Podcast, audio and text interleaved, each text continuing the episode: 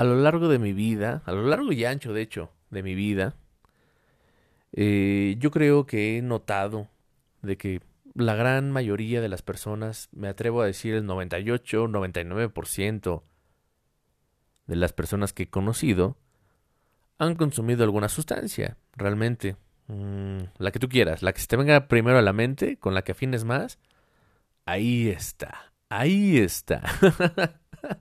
Pero es bien interesante eh, entender este dato, porque seguramente si tú te pones a pensar un poquito, más allá de lo evidente, te vas a dar cuenta de que toda la gente o la gran mayoría de las personas tienen o padecen un consumo excesivo de algo. Ni siquiera sustancias alucinógenas ilegales o sustancias ilegales en general, alcohol o cigarro. No, eh, más allá de eso, las personas consumen productos sonoros, productos, ¿qué será?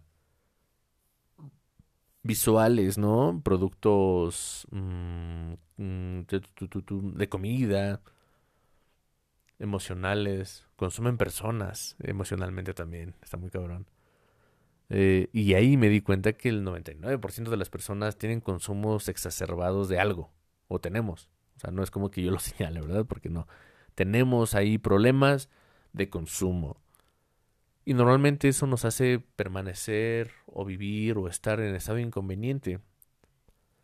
Lo cual me parece muy, muy interesante. ¿Por qué?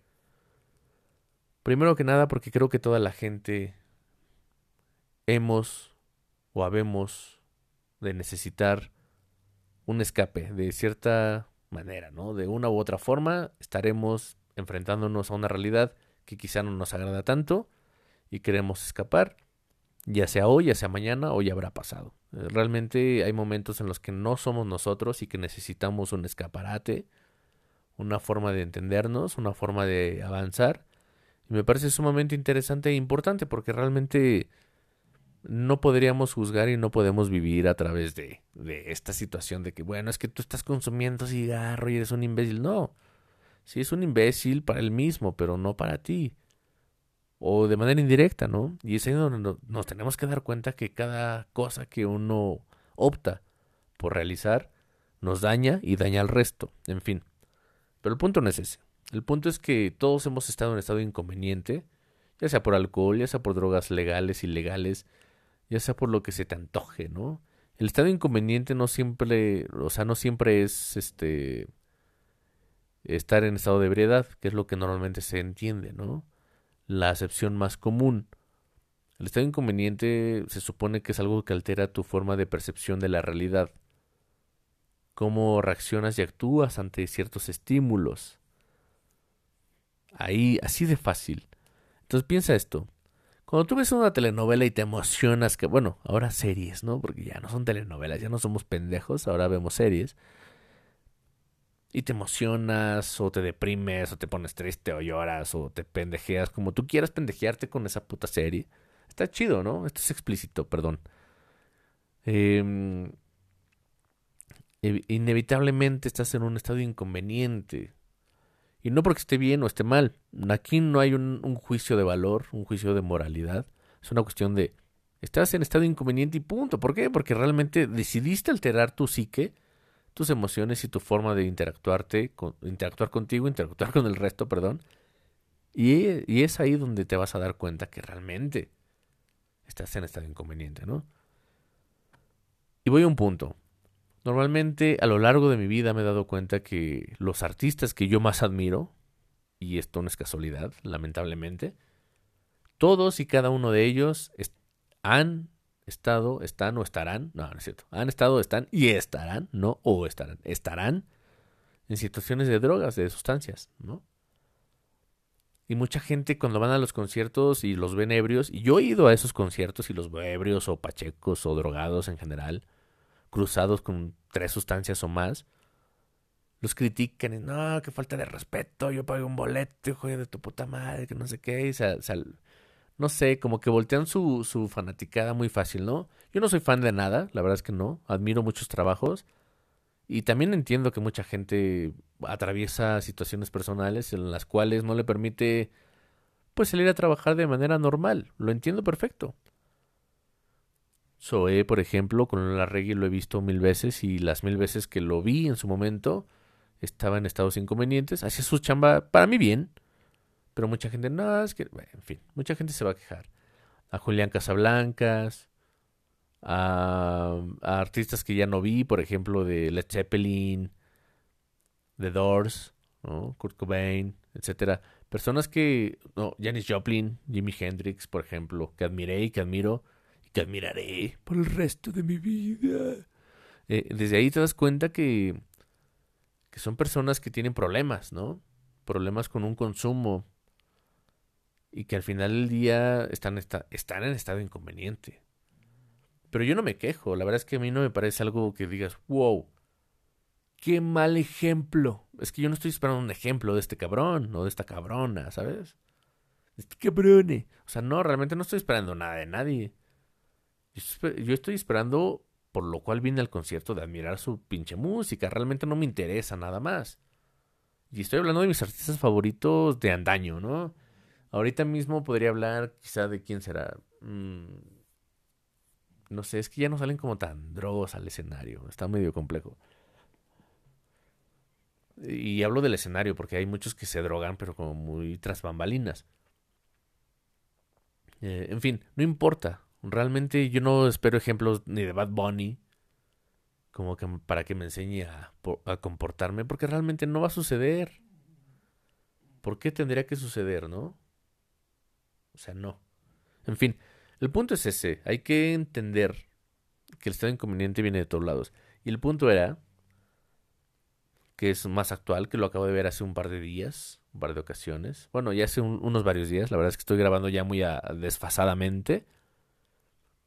Con eh, el potrillo. Aquí en México, los que me escuchan en otros lugares que no sean mexicanos y que sean solamente latinos y que no conozcan a Alejandro Fernández, alias el potrillo, eh, salió a dar un concierto en un estado sumamente inconveniente, según esto. Yo lo observé, lo vi, yo asumo o trato de entender o homologar lo que yo he vivido en mi realidad, lo que yo he aprendido, que al parecer estaba con un estimulante y un depresor. Depresor alcohol, estimulante, eh, podría pensar yo que es cocaína, puede ser otra cosa, pero yo pongo en la mesa cocaína, ¿no? No asumo ni, ni, ni defino que él esté en ese estado.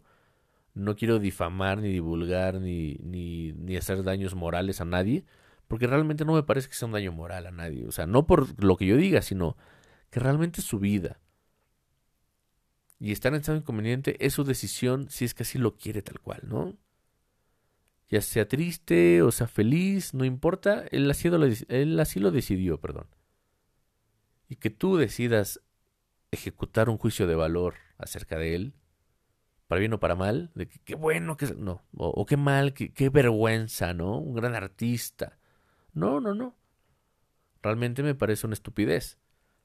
Porque con qué boca, ¿no? ¿Con qué dedos señalas? ¿Con qué ojos miras? Realmente, ¿dónde estás parado para decir que las personas todo hacen mal y tú estás increíble?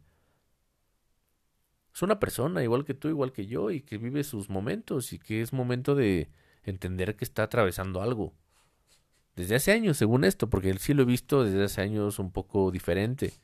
Y es válido y está bien decidió ese camino, decidió caminar a través de ese, de ese sendero y no hay por qué juzgar. Creo que escucharon las orejas de, de Venus, la que les presenté la otra vez. Pero ese es el punto.